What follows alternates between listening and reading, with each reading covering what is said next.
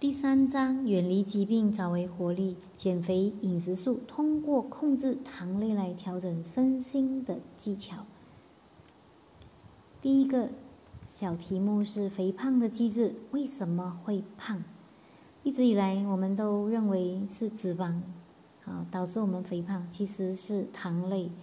那为什么呢？为什么不是摄取脂肪，而是摄取糖导致肥胖？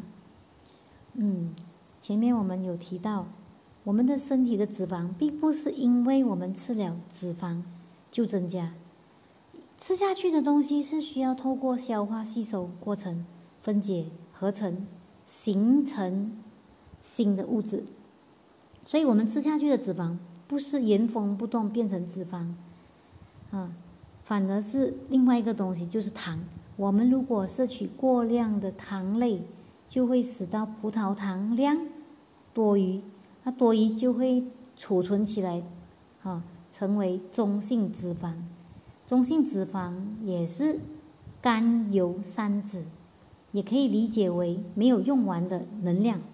我们体检的项目里面有一项是，呃，甘油三酯值，这个值是肥胖的人的值会比较高，哈，偏高。但是这个值很容易变化的哦。我们去做体检的时候，可能前一天所吃的东西就会影响，然后医生，所以医生他警告我们说：“哎，这样你的这个值很高。”我们其实也不需要那么害怕，因为只要瘦下来，这个值就会跟着降。但讲讲瘦呢？哦，就是要控制我们的血糖值，我们血糖值一直要保持在一定的基准，就是三点九到七点半。如果不能保保持，也就是不能过高，也不能过低。啊，不然就会呃，就会有性命的危险。你你看，有一些人他突然间啊就会晕倒死亡。那葡萄糖的来源是哪里？葡萄糖来源就是糖类，糖类有很多种哦。糖类有呃这个多糖类，多糖类是米饭、面包、意大利面、薯类、番薯、马铃薯等等，这些都是多糖类。砂糖就是。呃，二糖类，二糖类，单糖类是葡萄糖、果糖。那二糖类砂糖，它是葡萄糖或者果糖两两相连，啊，两两相连。多糖类是葡萄糖跟更多的糖相连，啊，所以是这样子分的。这些糖它是作为食物，它从我们口腔摄入以后吗。就会通过这个消化酶分解成一个一个一个一个的葡萄糖，还有果糖。那米饭啊、面包啊、馒头啊、薯类啊等等，一样吃下去，最后分解出来就是葡萄糖。哦，他们，呃，米饭、面包这些都属于碳水化合物嘛，所以吃下去，最后被分解为葡萄糖，然后就被吸收、吸放到血液中。那糖类一多，也就是血血液中的这个葡萄糖就会增多，所以如果不要做任何努力，我们的血糖值就会升高，升高又影响这个胰岛素来处理过多的这个葡萄糖。那个怎么样处理呢？胰岛素就会将多余的葡萄糖换成糖原，存在肝脏还有肌肉的细胞，啊，存在肌肉的细胞。但是葡萄糖以糖原的形式被储存在细胞里面，其实是极有限的，啊，这样多余的葡萄糖又会转去哪里？转去甘油三酯，这个就是肥胖的真正原因。呃，这边就提到一个中年男子，我们每次说中年男子中年发福，哦，鼓起来的一个肚子啊。实实际上，他的肚子的脂肪不是因为吃了过多的油腻的食物，而是因为摄取糖类太多。他把它多余的转换成甘油三酯，嗯，所以这个胰岛素它就帮我们脱离血糖值上升，呃，是扮演一个非常重要的物质，所以它这个功能也可以叫做肥胖激素，啊。如果我们对这个重度糖尿病啊放任不管，肥胖的病人就会慢慢变瘦。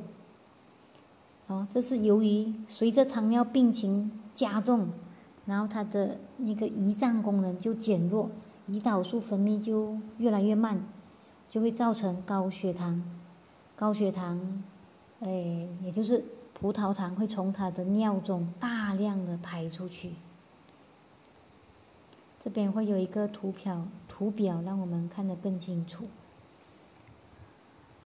第三章。饮食素一，鼓鼓的肚子为什么不能憋下去？脂肪无法简单燃烧的原理。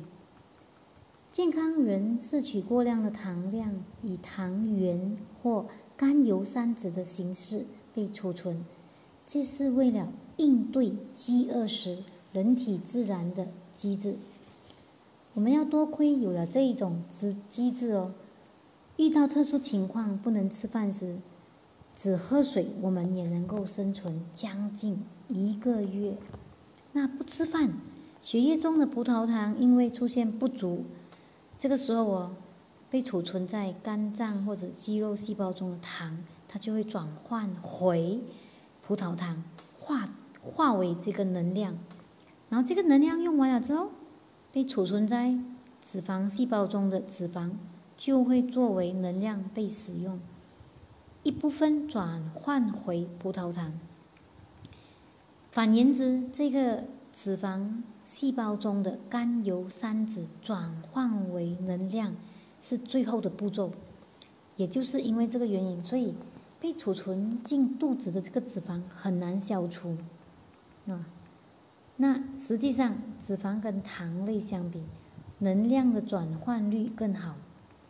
嗯，有一个图表，那个图表三点一哦，是显示体重大概七十千克健康的男性的能量储存量，储存在肝脏内的糖原本储存在肝脏内的糖原七十克，七十克它能就能够产生两百八十千克的热量，而储存在脂肪细胞内的甘油三酯是。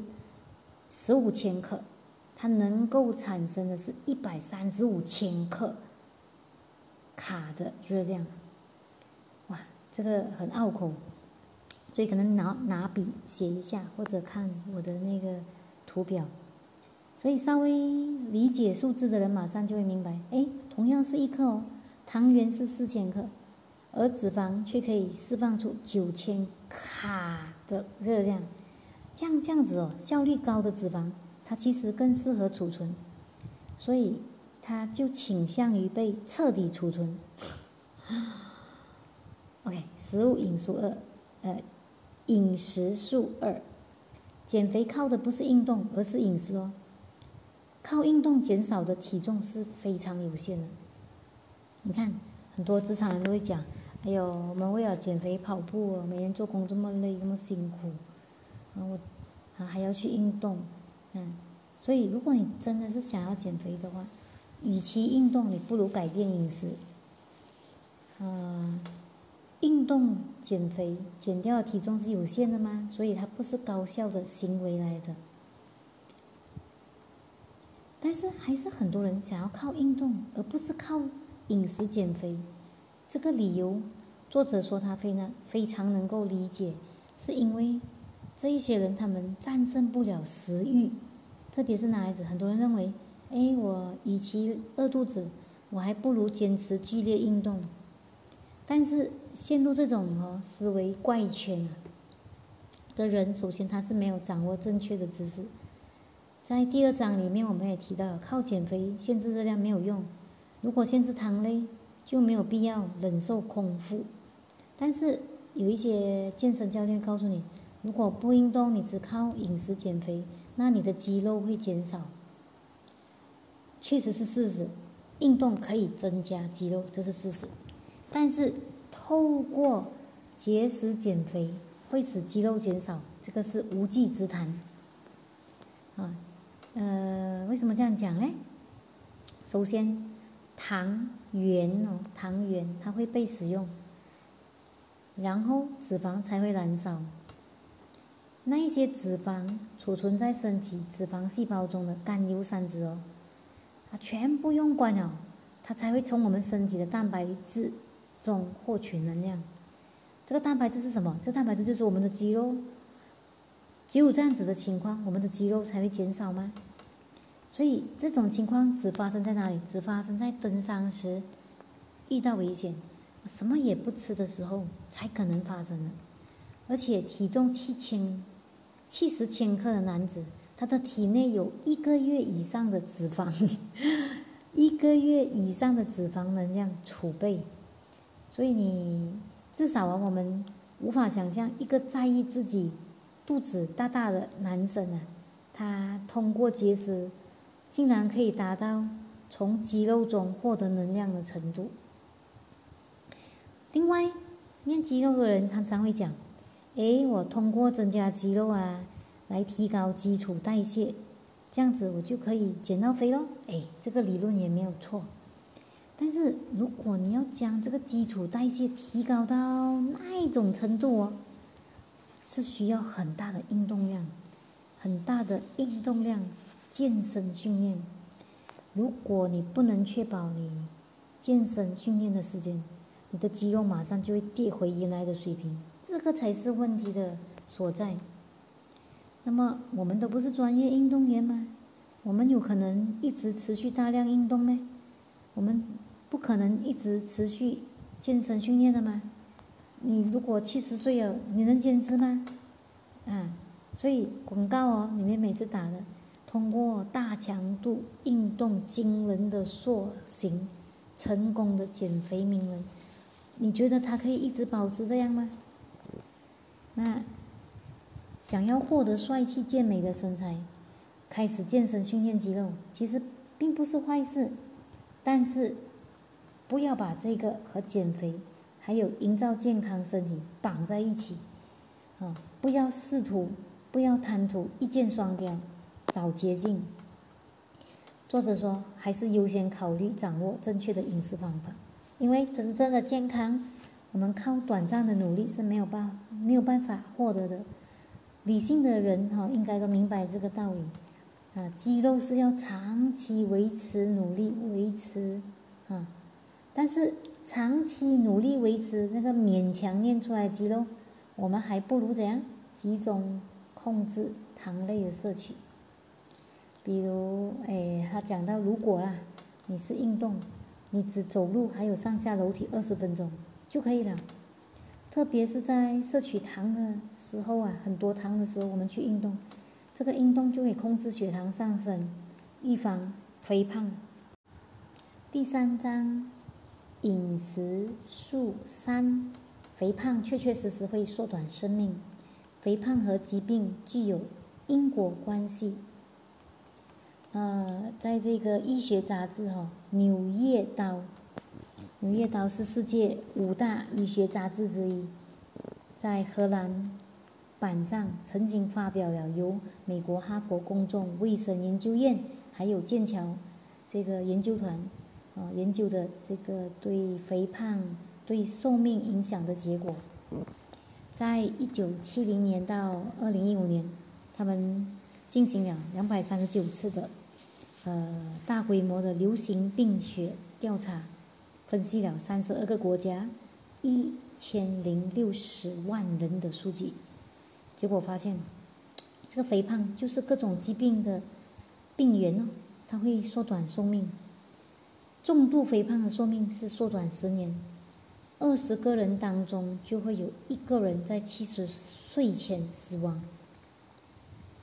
那具体来讲，它是用 BMI 来算，啊，BMI 是身体质量指数啦，也就是肥胖判断标准。每高出五八千，我们患那个心系疾病的风险、死亡风险就会提高四十九八千，相当高。患这个呼吸系统疾病死亡风险提高三十八八千，患癌症死亡风险提高十九八千，这个我们在这次 COVID 就注意到了，肥胖者的死亡率，哦，比非肥胖的来的高很多。所以整体的死亡风险来看，BMI，呃，二十二点五到二十五这个标准体重的小组它是最低的。三十到三十五肥胖一度是四十五八斤，三十五到四十的肥胖二度，也就叫做重度肥胖啊，是九十四八斤。四十以上的肥胖三度，极重度肥胖就会上升到三百八斤。啊，那么值得关注的是，稍微超过 BMI 二十五的阶段之后，死亡率就开始上升了。那呃，这个世界卫生组织就把这个 BMI 二十五哦，二十五以上哦，就定义为超重，三十就肥胖。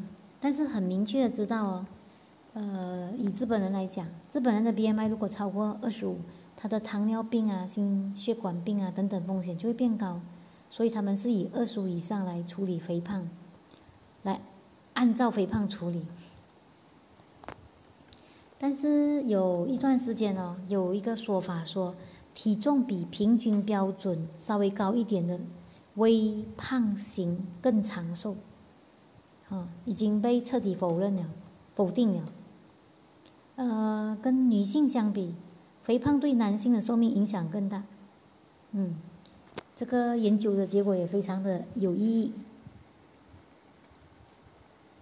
那么饮食素四就谈到了。控制每天摄取糖类量，啊，一碗乌冬面就等于十三块方糖。嗯，现代人很无意识的摄取过多的糖类，那么这个糖类呢，就会已经达到了接近中毒的水平。如果可以很好的控制糖的摄取，就是减肥咯。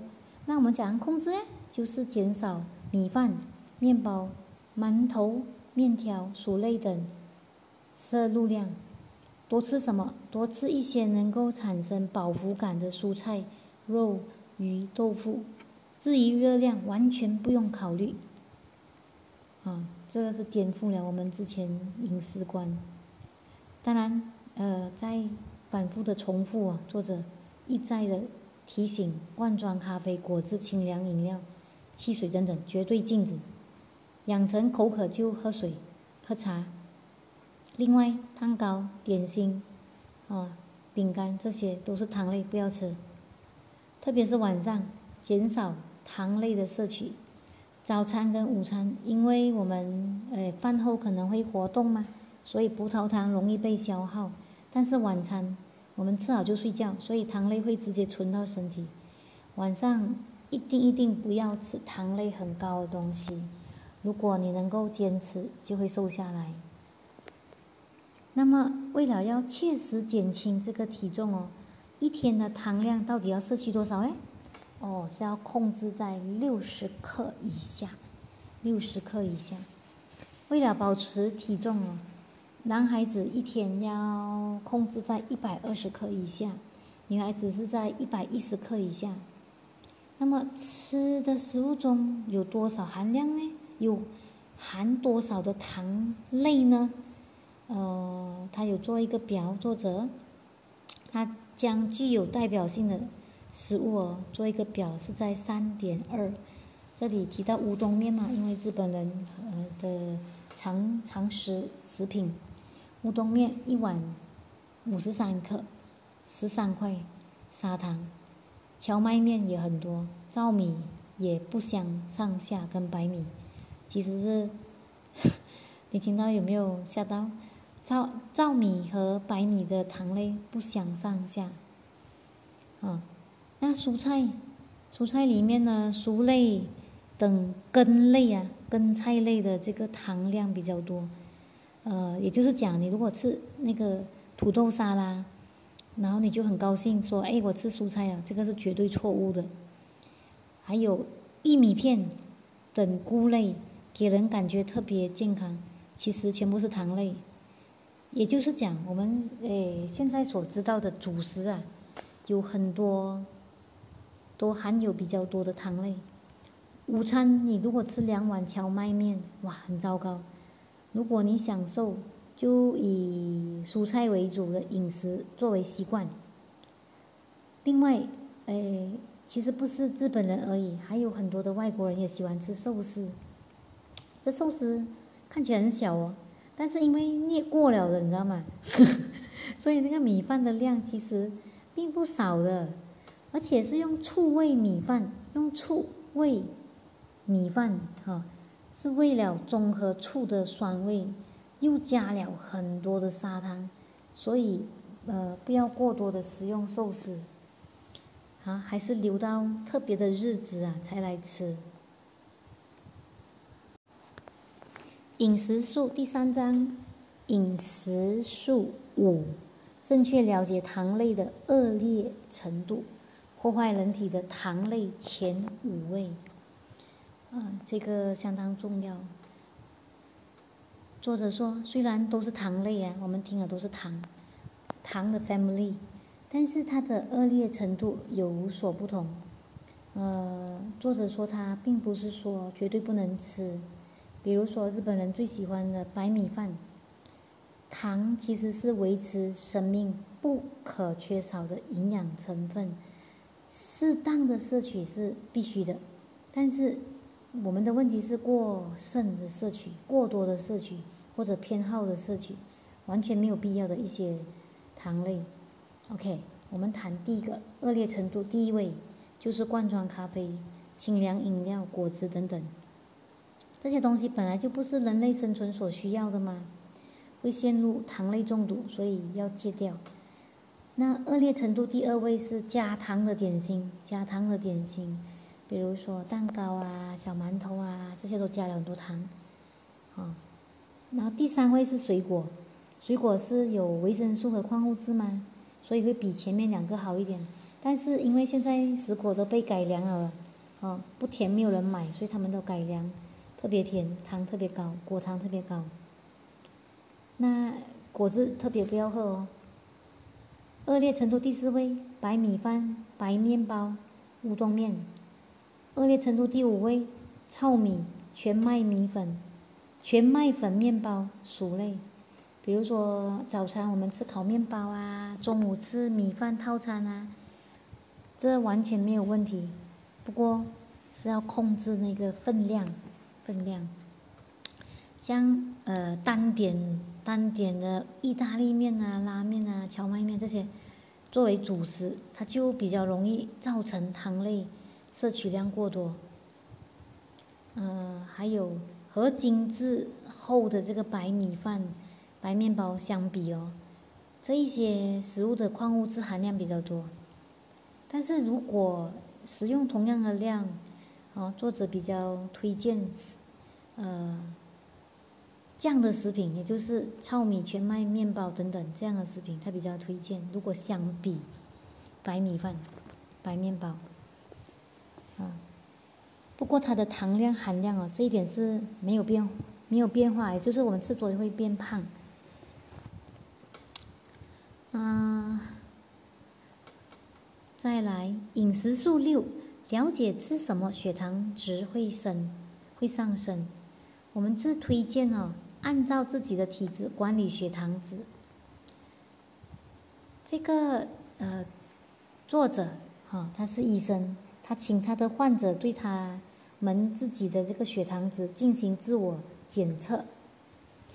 因为血糖值在自己不注意的时候，它会反复的升降波动啊，所以你只是来医院的时候测是没有办法掌握呃血糖值一个变化的真正状态的。那么在目前为止呢，是一直在使用指尖针刺、指尖针刺这一种采取少量血液的方法来检测血糖。但最近日本开发了一种划划时代的一个测量仪器，也就叫做瞬感扫描式葡萄糖检测仪。瞬感扫描式葡萄糖检测仪，呃，这本书是二零一五年嘛，所以。现在应该是很普及化了。那听说日本的足球选手他们在用，啊，这个这个感应仪器是由感应器还有读取机呀两个部分组成的。那感应器是诶一个圆形的器具，啊，大概三十五毫米，贴在这个上臂，因为防水嘛，所以冲凉也没有关系，可以带十四天。这个仪器的功能，呃，是这个智能手机哦，读取机，它靠近感应机的时候，它就可以读取这个葡萄糖值了。另外，如果呃不靠近读取机，感应机它每十五分钟，它自己也会记录一次那个糖血糖值，这个记录就的数据啊会保存九十天。所以只要记得我们吃完了、用餐完了的时间，哎，不是，sorry，所以只要记住用餐的时间还有内容。啊，然后看一下数据，你就知道了吃了什么，血糖值就上升，哦，挺好的。那么，哎，透过这样子的观察哈，你就可以知道了，我吃什么，我的血糖会上升多少。好像作者，因为每个人不一样，像作者他吃米饭和面条，他的血糖值会飙到九点四，呃，特别是吃完咖喱饭，哇，他的数值是最高的。可是他吃天妇罗，他的数值反而没有上升。喝了白葡萄酒，第二天血糖值下到三点八。当然，呃，咖喱饭啊、天妇罗啊，不可以一概而论，因为还要看它的粘稠度啊，还有它的米糊厚度啊等等，啊。第三章饮食素七，将血糖值调整在三点九到七点八之间，精准掌握血糖值的高低波动。减重更加有把握。呃，有一个图表，三点三，好，显示的是作者的这个患者使用血糖仪测到的减肥时的这个血糖值。他是六十岁的男性，他的血，他的糖化血红蛋白是五点六八千，不是糖尿病，也没有呃服用药物。他带这个血糖仪的第一天的时候啊，他的午饭十四个。十四时啊，十四时是两点，他的血糖值是十一点一。晚饭啊，晚饭是八点的时候吃，血糖值是十点三。啊，竟然有这么高！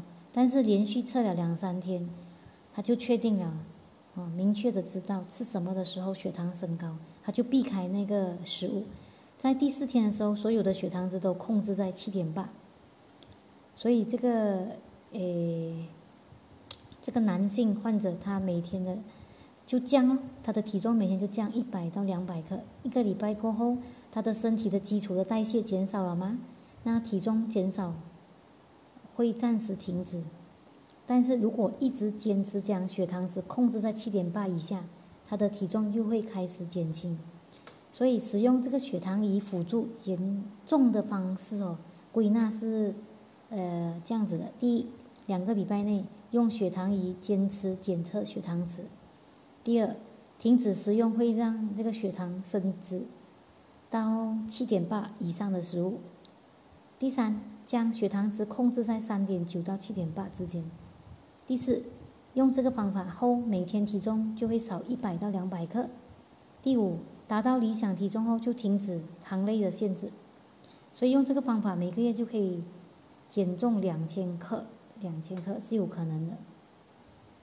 那饮食素八为什么吃的顺序不同哦？肥胖的状态也会不同，嗯，所以我们要保证蔬菜先吃，然后到蛋白质、糖这样子的顺序，糖一定是最后吃。所以减肥的时候吃饭的呃那个进食的顺序很重要哦，因为我们人类啊，它具有这个消化吸收系统嘛，首先吃纤维丰富的蔬菜。然后是消化所需要时间最长的这个蛋白质，最后才吃糖，这样子就可以控制血糖缓步上升。蔬菜我们还要看吃什么，好像根类蔬菜还有甜番茄之外，几乎不会使血糖值升高。意思是根茎类的蔬菜还有甜番茄是会让血糖升高。鱼跟鱼。鱼跟肉啊，它不会，呃，让血糖上升，而且消化会比较花时间。这些食物先进到胃，然后才吃米饭等，哦，那么血糖值就不会很快的上升。比如，诶，他讲到那个姜汁烧肉套餐，那么就先把这个配菜的卷心菜啊、小菜呀这些先吃，然后再吃肉，再吃米饭。饮食素九，增加吃饭的次数不会胖。为什么少食多餐就不会胖呢？吃饭的次数不同，发胖的程度也会不同。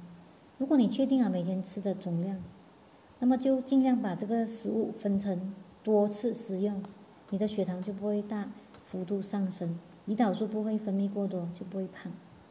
好，嗯，好像一天如果你要吃六个饭团，一个极端的例子啊，就是六个饭团，这个情况哦，比起你肚子饿的时候，你两次吃两次哦，每一次吃三个，你就改成两。